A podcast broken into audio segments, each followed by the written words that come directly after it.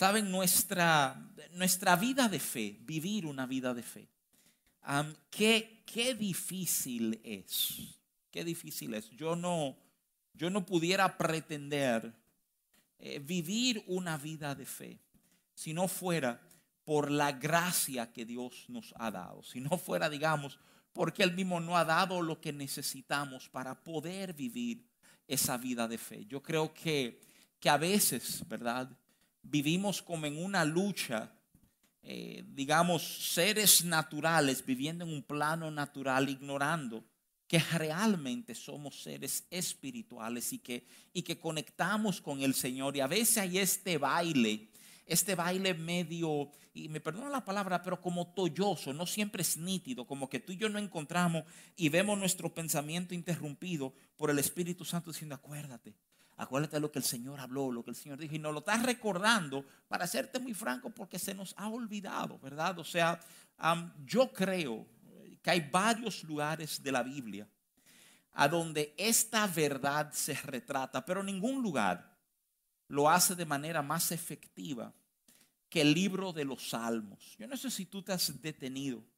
Eh, mucha gente lo hace de forma devocional, cogen un salmo y lo leen, ¿verdad? Pero, pero los salmos ah, nos, nos retratan la realidad de una humanidad tratando, ¿verdad?, de, vivir y agradar a un Dios eh, eh, amoroso, misericordioso.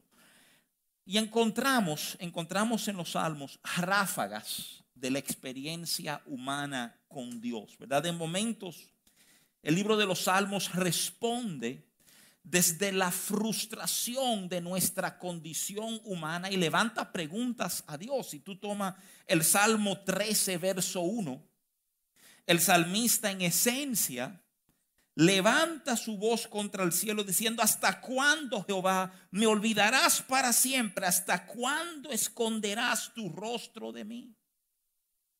Porque en nuestra humanidad hay momentos que eso es lo que estamos sintiendo y me impresiona, me impresiona, me impresiona. Que lejos de esconderlo, el, el salmista ha aprendido a venir y tomar hasta su frustración y descargarla, ¿verdad? Delante de Dios.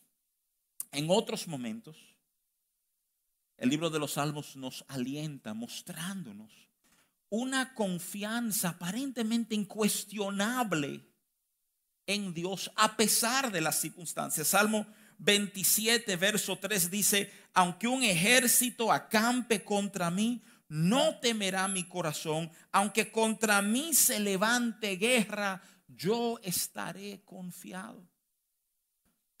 el mismo libro de la Biblia te muestra estos momentos que hay gritos diciendo, Dios, te ha olvidado de mí. Y otro me diciendo, no, yo confiaré en Dios, pase lo que pase en mi alrededor. Y entonces hay, hay otros momentos a donde uno ve como el proceso interno de, de, de, responderle a Dios. Hay, hay versos como el Salmo 103, verso 2, a donde tú escuchas el salmista, escúchame, aunque esto es una canción pública, el mensaje obviamente es hacia adentro. El salmista se está diciendo a sí mismo, se está diciendo, alma mía, bendice alma mía Jehová y no olvides ninguno de sus. Está diciendo por dentro, oye, alma mía. Eh, eh, como decir, esto no tiene que ver con ustedes. Alma mía, yo, Rafi, acuérdate. te retrata ese proceso que yo creo que muchos hemos vivido en diferentes momentos. Hay, hay emociones, hay, hay gozo, hay enojo, hay tristeza, hay clamores de corazón. Hay que viene a nuestras vidas un entendimiento al leer el libro de los Salmos, porque yo prácticamente puedo garantizarte que Mateo 7:24, Jesús da una extraordinaria enseñanza y la comienza diciendo, ¿cuánto se han multiplicado mis adversarios? Dicen de mí, no hay para él salvación en Dios. El verso 3 dice, mas tú Jehová, eres escudo alrededor de mí, mi gloria y el que levanta mi cabeza. Con mi voz clamé a Jehová y él me respondió desde su monte santo. Verso 5 dice, yo me acosté y dormí y desperté, porque Jehová, nuestros adversarios, se multiplican. Me interesa que tú sepas algo. Y quiero decir esto, no quiero que suene irrespetuoso, aunque es irrespetuoso. Tus circunstancias no importan. Estando tú en un buen momento o en un mal momento, Dios sigue haciendo.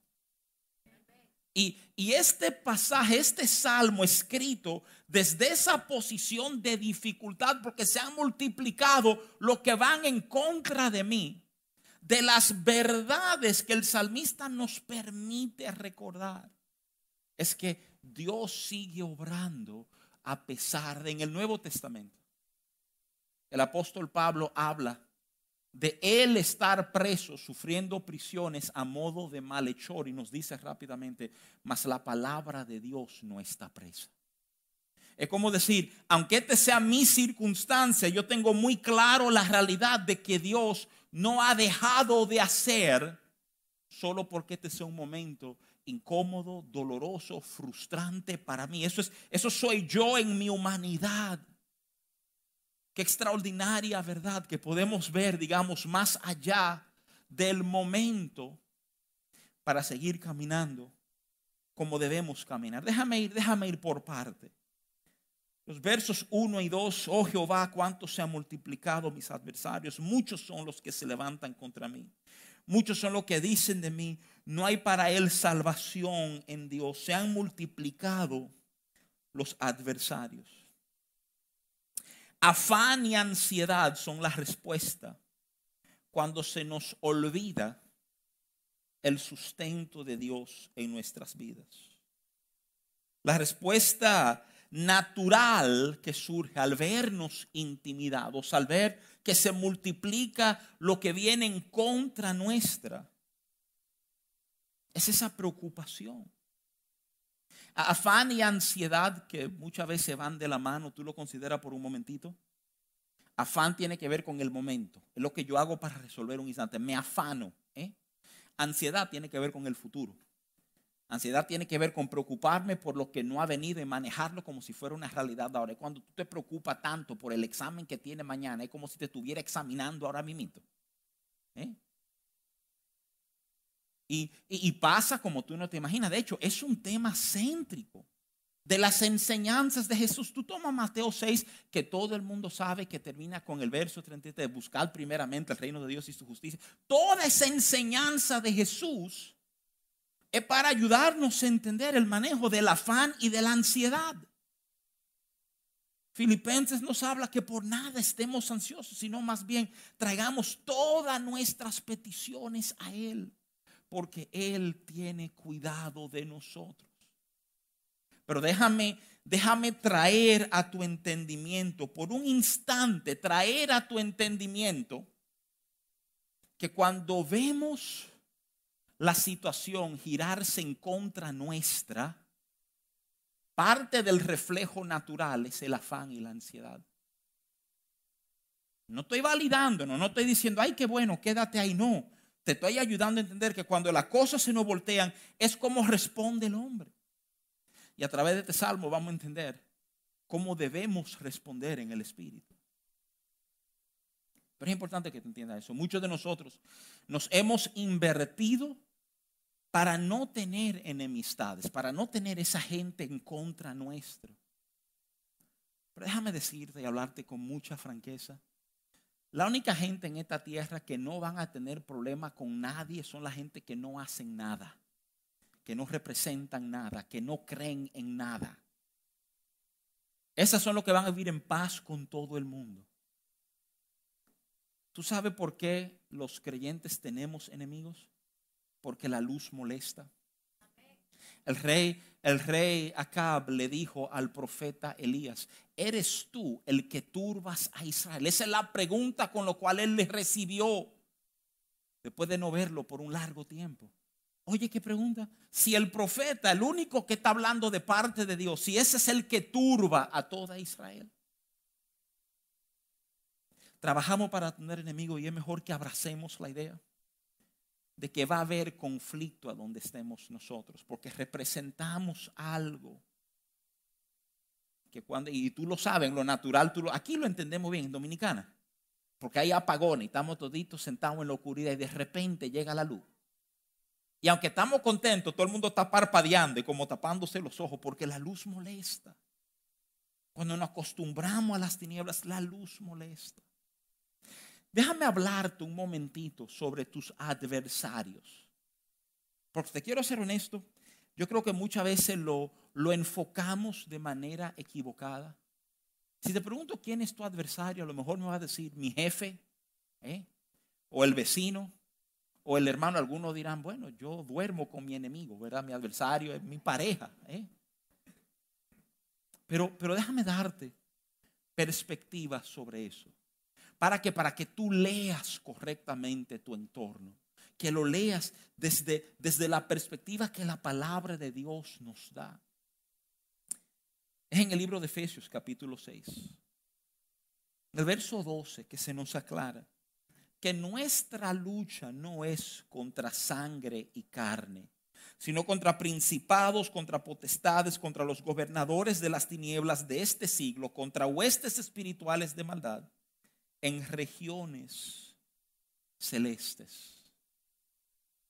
¿Por qué te estoy diciendo esto? Porque quiero que aprendas a leer tu momento, tu circunstancia, como la palabra de Dios nos lo presenta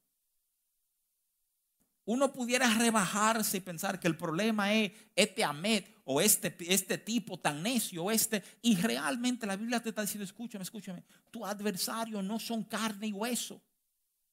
No se trata de la realidad de esta persona, se trata de lo que está pasando en el reino espiritual. Y, y de nuevo, parte de lo que hemos estado hablando desde la semana pasada es aprendiendo a entender cómo lo espiritual impacta lo natural. Yo necesito que tú entiendas que las adversidades que tú enfrentas tienen un carácter espiritual. Aunque lo que hagamos es responder en lo natural, si tú respondes en lo natural, tú estás básicamente manejando el síntoma y no el problema real. Es curioso cuánta gente resolvemos de esa manera que tiene una fiebre, bueno, que tome ahí un baja fiebre. Y si tú le das un baja fiebre al muchacho, tú te vas a pasar dando baja fiebre cada 6 a 8 horas. Porque la fiebre no es el problema, la fiebre es una señal de algo que anda mal en el sistema, usualmente una infección. Y si nos quedamos manejando el síntoma, ahorita se nos explota la situación en algo que no podemos manejar fácilmente. Te invito a entender te invito a considerar tu contexto ahora mismo y preguntarte, ven acá. Cuidado si estoy, yo estoy leyendo como cosas muy naturales, cosas que realmente hablan de una adversidad espiritual. Primera de Corintios capítulo 2, 12 y 13, donde yo he estado enseñando mucho en las últimas semanas y meses, nos enseña ese pasaje, el verso 13 cierra, ¿verdad? que, cuando hemos entendido, estamos conscientes del espíritu que hemos recibido, acomodamos lo espiritual a lo espiritual. Quiere decir que no le bajamos el rango a las cosas. Hay una adversidad, un momento difícil y se le dice, hmm, entonces aquí puede estar pasando algo espiritual. Y yo entiendo quiénes son mis adversarios y yo entiendo cuál es el fin de mi adversario. Y no te equivoques, he hablado de esto en otras ocasiones. Pero todo enfrentamiento espiritual tiene una meta en contra de ti. La meta es moverte, quitarte del lugar a donde Dios te ha puesto. Es de una manera u otra hacerte olvidar la verdad que Dios ha hablado a tu vida. Porque cuando comenzamos a olvidar estas cosas, ya y sí es verdad que comenzamos a responder como cualquiera. Cuando tú y yo respondemos como cualquiera, se ha perdido algo de enorme valor. Muchos son los adversarios, pero no estamos solos. En el verso 3, la declaración es, mas tú Jehová, eres escudo alrededor de mí, mi gloria y el que levanta mi cabeza. Amado, yo quiero simplemente la intención, tres, tres verdades. Escudo, mi gloria el que levanta mi cabeza. Óyeme, yo no sé cuántos se han levantado en tu contra, yo no sé cuán intenso es la tormenta. Sí sé que si estamos en Cristo, y vas a entender por qué hablo de estar en Cristo ahorita, hablando de estas verdades, estas son promesas que la palabra de Dios nos pone por delante. Él es mi escudo, mi gloria, el que levanta mi cabeza. Escúchame, primera de Juan 5, 4 y 5 dicen esto. Dice, porque todo lo que es nacido de Dios vence al mundo. Y esta es la victoria que ha vencido al mundo, nuestra fe. ¿Quién es el que vence al mundo? Sino el que cree que Jesús es el Hijo de Dios. Ese es el, el resumen, como dice Juan, de, de nuestra fe, nuestra fe el escudo de la fe, así lo describe el apóstol Pablo en Efesios capítulo 6. Dios es nuestro escudo. Tu fe está diseñada, y quiero decir esto también de una manera que, podamos echarle manos sin que se nos, se nos pierda o se nos vaya por otro lado. Mi fe está diseñado para aguantar golpes. La adversidad, la noticia mala, mi fe recibe eso. He dicho en muchos momentos que fe no niega la realidad, no, no, la fe la recibe. Y entonces le dice a la situación, pero yo sé en quién estoy creyendo. Yo sé que tú estás diciendo, tú estás tirando dardos, tú estás en contra mío, tú no estás pensando, y yo te entiendo, pero yo sé a quién le he creído. Esa fe va a proteger todo el proceso de mi corazón en estos momentos. Mi escudo, mi gloria y el que levanta mi cabeza, mi gloria. Qué cosa que muchas veces dentro del pueblo evangélico no entendemos esto bien, porque la respuesta a todo es, no, no, solo a Dios la gloria, gloria a Dios, gloria a Dios. ¿eh?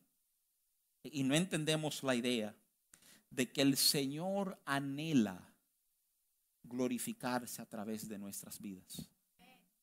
Se nos escapa. Se nos escapa y francamente nos sentimos, si hay algo pasa y gente dice, oye, qué bien hecho. Como que no sabemos bien manejar el momento, francamente. En Mateo 5, verso 16, tú oyes esto. Así alumbre vuestra luz delante de los hombres para que vean vuestras buenas obras y glorifiquen a vuestro Padre que está en los cielos. Oye, oye el proceso pintado por Jesús. Pablo va a expandir un poco el concepto en Corintios, ¿eh? Pero la idea es que los hombres vean vuestra, que te vean a ti, que vean lo bien que tú has hecho. Y oye la estrategia de Dios, que al ver ellos lo que tú has hecho, sean ellos movidos a dar gracias a Dios, a glorificar a Dios. Pero fíjate de a dónde nace el proceso de Dios ser glorificado. Nacen hijos e hijas que han sabido tomar su lugar. ¿Tú sabes de dónde vienen esas palabras de Jesús? De aquella fenomenal enseñanza de vosotros sois la luz del mundo. Y nadie toma una luz para esconderla debajo de un armario, sino que la levanta para que sea útil, para que sea vista. Yo creo que parte del error del mensaje que se ha dado muchas veces es que Dios quiere glorificar y Dios te va a levantar y Dios va a hacer algo grande contigo. Sí, Dios va a hacer todo eso, pero es para su gloria. La idea es usarte a ti para que hombres y mujeres te digan, wow, qué increíble lo que Dios hizo en la vida de ese tipo, con esa muchacha, con ese señor. Esa es la idea, ese es el diseño.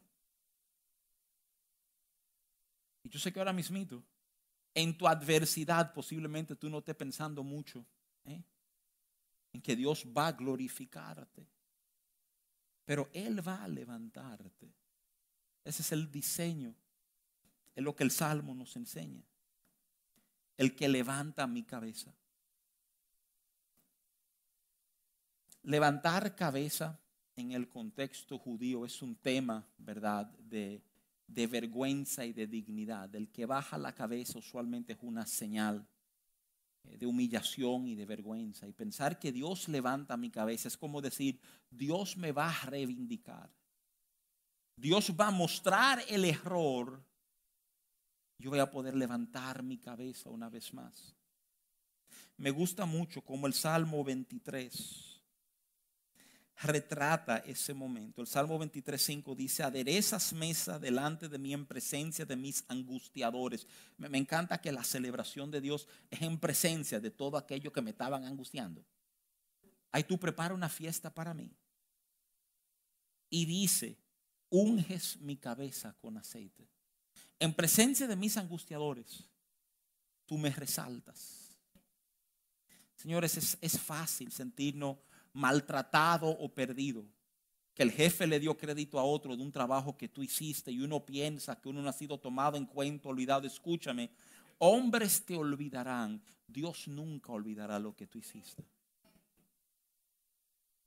Y escúchame, frente a adversarios, de las tres maneras, de las tres formas que el salmista pinta a Dios, mi escudo, el que se va a glorificar en mí, el que va a levantar mi cabeza. Esas tres verdades es a donde Él se agarra en este proceso. Se multiplican sus adversarios. Él recuerda lo que Dios es.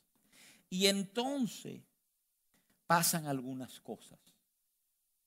El verso 4 te dice,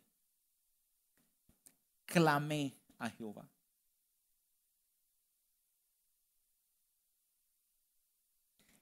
Clamé a Jehová. Muchos de nosotros queremos entender lo siguiente. Como Dios está en mí y yo estoy pasando esto, básicamente Dios sabe lo que me está pasando. Entonces yo estoy como en un modo de espera que Dios resuelva, ¿verdad? Déjame darte una noticia. Posiblemente es una revelación espiritual para algunos, ¿verdad? Pero el que no llama no le abren. El que no toca no se le responde. Óyeme, te voy a decir esto. Dios no está ajeno a tu situación para nada. Yo no te he mentido lo más mínimo. ¿Y por qué yo no veo a Dios hacer nada? Pregunta, ¿se lo pediste? Estoy hablando en serio. Se lo pediste. O sea, tú has tú has sido capaz de detener tu andar, porque eso es lo que más nos pesa a nosotros. Pues tenemos agenda, tenemos complicaciones, tenemos anterior. Tú has podido detener tu andar aún frente a estos adversarios que se han multiplicado para levantar tu voz al cielo, para, para apropiarte de los salmos. Si es para tener que vocear y tú me has olvidado es, te has, te has detenido a hacerlo. Porque de nuevo, el modelo está aquí en el Salmo 3. escúchame. El lío se agrandó. Yo sé que tú anhelas ser escudo, mi gloria, el que levanta mi cabeza. Entonces yo voy a orar, yo voy a clamar a ti. Quiero dar dos consejos con eso. Uno, saca ese tiempo. Sí, yo sé que demanda sacrificio, yo entiendo el ritmo al cual vivimos. Saca ese tiempo. Y dos, sé sincero. El libro de los Salmos nos pinta esa verdad. Hay que, hay, a veces, a veces, la manera de sincerarnos con Dios es sacar ese tiempo y que ese tiempo se nos vaya en un río de lágrimas tenemos que sacar ese tiempo. Porque ese tiempo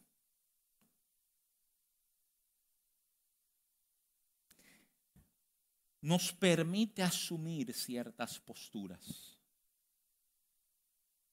Mira a lo que me refiero. Tengo el lío. Yo sé lo que tú quieres hacer. Yo clamo a ti. El verso 5 dice, yo me acosté y dormí y desperté porque Jehová me sustentaba. Tú estás viendo, primero yo no sé ustedes, para mí esto suena casi imposible. El pastor le estaba, esto es imposible porque conozco mi vida. Yo pienso, yo conté tu adversario de que fajame, acotame. De que dormirme sabiendo lo líos que hay pendiente. Y lo que yo soy del tipo de persona que tengo como que resolver todo para entonces irme a acotar tranquilo. Porque si no, hasta me sueño con aquello que tengo que manejar. Y yo leo esto en asombro. Digo, qué tremenda enseñanza nuestras vidas. Clamo, en mi clamor descargo toda mi temor, toda mi preocupación, lo que me vuelve loco, lo que creo que no voy a poder resolver, lo que ellos me van a quitar. Y escúchame, ¿por qué descargo? Puedo asumir la postura correcta. Me voy a acotar. Una gente se asombra de Jesús. La Biblia habla de una tormenta a donde hombres experimentados en asuntos de mar están voceando. Nos vamos a morir todos. Y Jesús está durmiendo. Y van y lo despiertan. Ayúdanos. Jesús le habla a la tormenta y cambia todo. Escuché muchos años atrás al pastor Bill Johnson decir, tú nunca vas a tener autoridad al menos que pueda dormir en la tormenta. Tú no vas a tener autoridad sobre esa tormenta hasta que tú no aprendas a dormir en esa tormenta. Jesús durmió en esa tormenta porque Jesús supo lo que le había dicho a los discípulos. Él le había dicho, vamos al otro lado. Punto. Yo dije que íbamos a llegar, vamos a llegar. Entonces ustedes están vueltos locos. Yo dije que íbamos a llegar. El problema es que si tú nunca supiste que Él dijo, vamos al otro lado, entonces yo entiendo tu pánico, yo entiendo el grito, porque entonces no se sabe lo que va a pasar. Pero cuando tú sabes lo que va a pasar, eso te empodera para responder de otra manera. Yo tengo una mala costumbre, se lo voy a confesar. Yo leo muchísimo. Hago la mala costumbre. Cada vez que yo compro un libro, lo primero que yo hago es que yo leo la última página del libro. Y me paso el libro entero preguntándome cómo lo que estoy leyendo conecta con aquello que yo leí al final. ¿Eh? Desde muchacho, una mala costumbre, lo reconozco. Pero tú sabes algo, a veces en esa última página leo el nombre de alguien que cuando estoy leyendo el libro y veo que está en peligro, me digo, ¿qué importa que esté en peligro? Si yo sé que al final este sale vivo. ¿eh? Cuando tú sabes que Él te ha dicho, vamos al otro lado. Entonces, tú respondes distinto a la tormenta. Por eso cuando él se despierta, lo primero que él hace es que le echa un boche a los discípulos. Ellos tienen poca fe.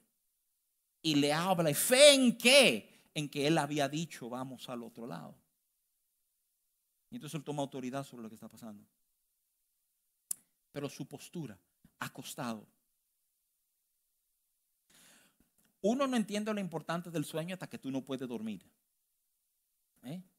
gente que lucha con insomnio o que su afán y su ansiedad le quita el sueño, escúchame, en Dios está tu descanso.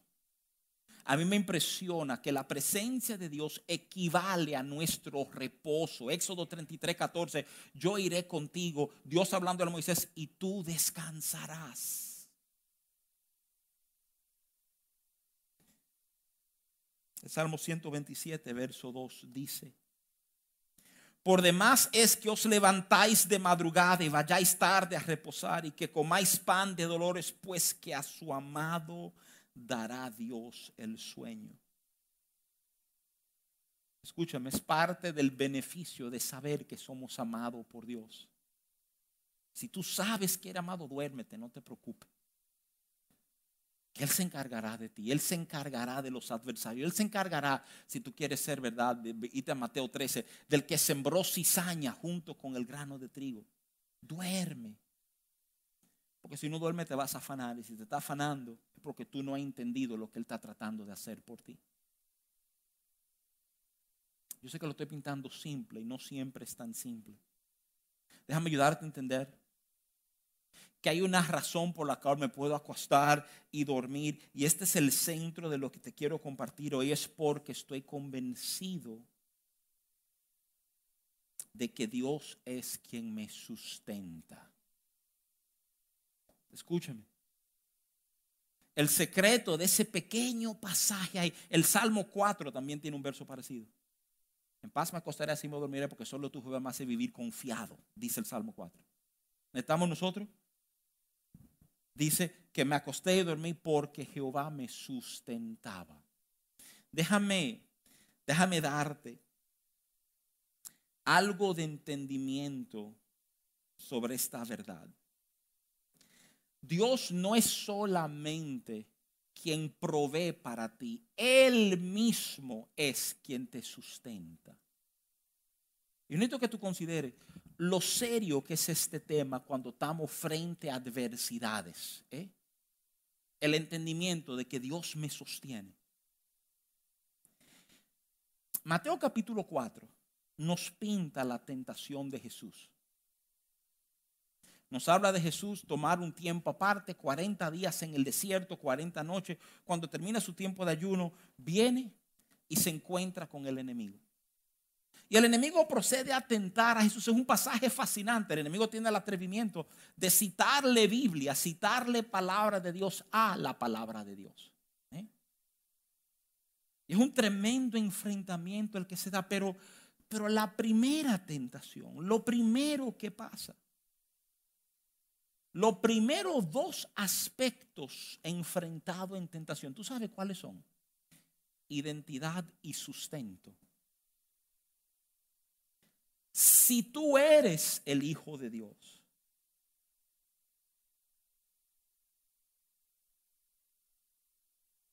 tenemos gente adversa, a veces no pensamos que estamos bien parados en Dios. Si tú eres el Hijo de Dios, dile a estas piedras que se conviertan en pan.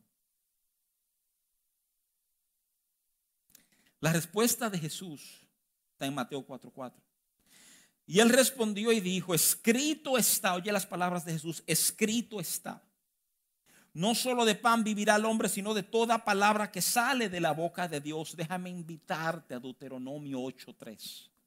Que ese es el pasaje que Jesús está citando. Él está citando el pasaje, él está respondiendo al enemigo con Biblia.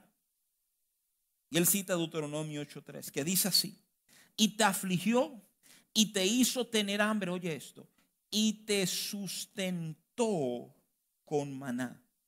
comida que no conocías ni tus padres la habían conocido, para hacerte saber que no solo de pan vivirá el hombre, mas de todo lo que sale de la boca de Jehová vivirá el hombre.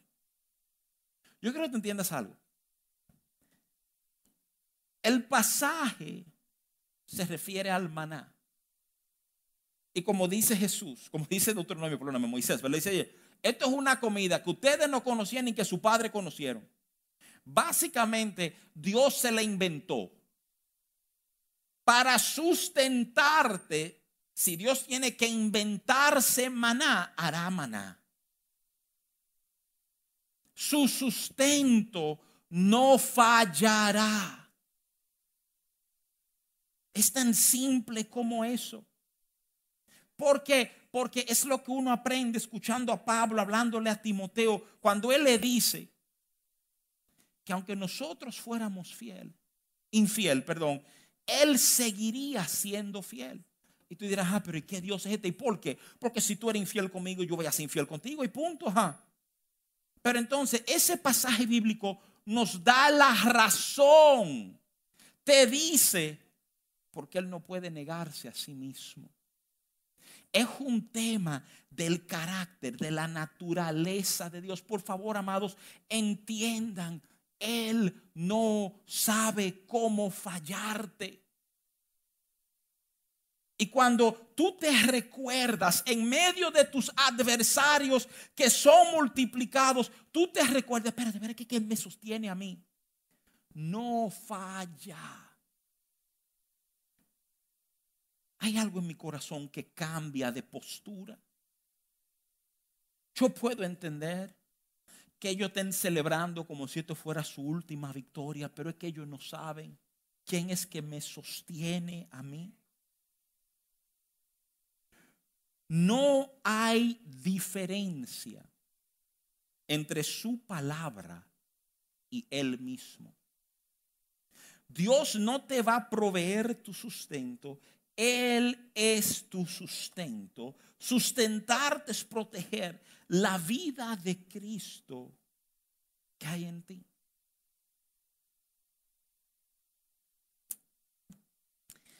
Déjame ir cerrando, déjame, déjame ayudarte a entender. Esto es un tema céntrico de nuestra fe, el entendimiento de quién nos sustenta, cómo somos sustentados. Porque Dios reconoce el que lo tiene a Él como sustento. ¿Y de dónde yo saco eso? ¿Tú te recuerdas Marcos capítulo 12? A partir del verso 42, Marcos 12 nos hace un recuento que no es, tengo que serte franco, de los recuentos más emocionantes en toda la Biblia. ¿eh? Es el recuento de Jesús sentado con sus discípulos a donde ellos podían observar las arcas de las ofrendas. Y, la historia de una viejita que sube y echa dos blancas, equivalente a un cuadrante, para ubicar a lo mayorcito entre nosotros, dos cheles. ¿eh? Esta mujer echó dos cheles. Después de la Biblia decirnos que antes de ella vinieron muchos ricos que echaron mucho. En el verso 44 de Marcos 12, Jesús responde a lo que él acaba de ver. Porque todos han echado de lo que les sobra. Pero esta, de su pobreza echó todo lo que tenía, escucha esto, todo su sustento. Todo lo que esta mujer podía contar, todo lo que le daba valor, todo eso ella lo echó a los pies de Dios. Se lo entregó a Dios. Tomó lo que la validaba, lo que la sustentaba y se lo entregó. Y la declaración de Jesús es, ella echó todo lo que le sustentaba. Si más nada la sustenta, yo la sustento. Pregunta muy seria, ¿qué te sustenta a ti? ¿Qué te sustenta? Para muchos de nosotros, a lo mejor, y, y, óyeme, no queremos dar la respuesta, pero la verdad es mi cuenta bancaria, el trabajazo que tengo, la realidad de que mi primo lo acaban de nombrar en tal lugar. ¿Qué te sustenta? Porque, porque hasta que tú, óyeme bien, tú no entiendas que tu sustento es Jehová, tú no vas a dormir en medio de tus ansiedades y afanes y en la multiplicación de tus adversarios. Quiero que consideres eso. Eso es propio del que sabe que Dios es mi sustento. Le pertenece al que sabe que Dios está con él.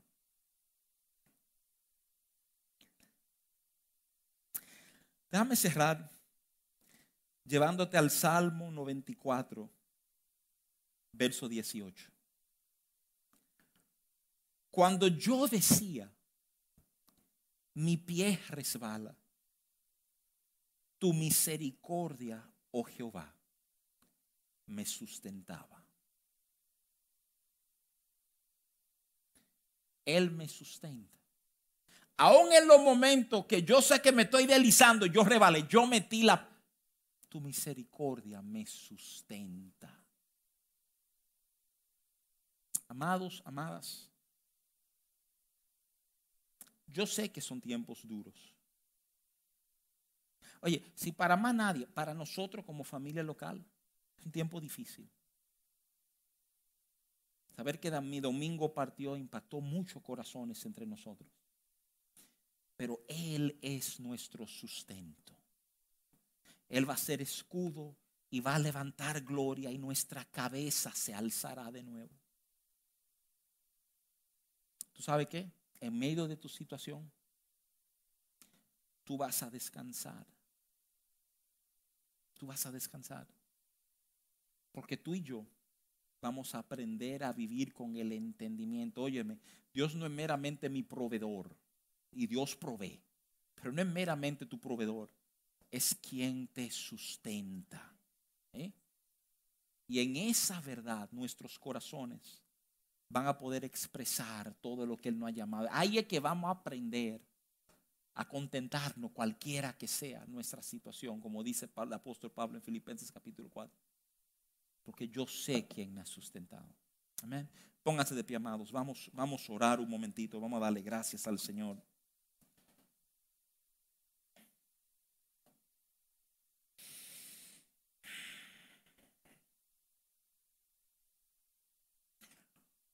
Hoy detenemos el ruido, Señor. Detenemos la maquinaria de nuestro pensamiento. Frenamos nuestro afán y nuestra ansiedad. Y te miramos a ti. Y decimos, gracias por ser quien nos sustentas. Porque en ti, Señor, hay verdadera vida. En ti, Padre Santo, tenemos todo lo que tú has provisto. Señor, lloro que tu Santo Espíritu haga una obra en nuestro pensar ahora mismo. Si las adversidades que hemos enfrentado, si la multiplicación de aquellos que van en contra nuestro, no ha hecho movernos de las verdades que tú has declarado hoy, volvemos a tomar la postura, Señor, a la cual tú nos llamaste, a donde tú nos pusiste. Y desde aquí, desde aquí respondemos. Respondemos declarando que tú eres nuestro escudo, tú serás nuestra gloria quien levanta nuestra cabeza. Y Señor, aún en medio de adversidad dormiremos porque sabemos quién nos sustenta. Que tu Espíritu Santo permita que esta verdad quede sonando en nuestro pensar. Tú eres mi sustento, tú eres mi sustento, tú eres mi sustento, tú eres mi sustento, Señor. Y en esto mi corazón se ha alentado y tu verdad sea glorificada y tu propósito sea cumplido. Celebramos tu fidelidad, tu amor que nos sostiene, tu misericordia que nos sostiene. Gracias, mi Señor.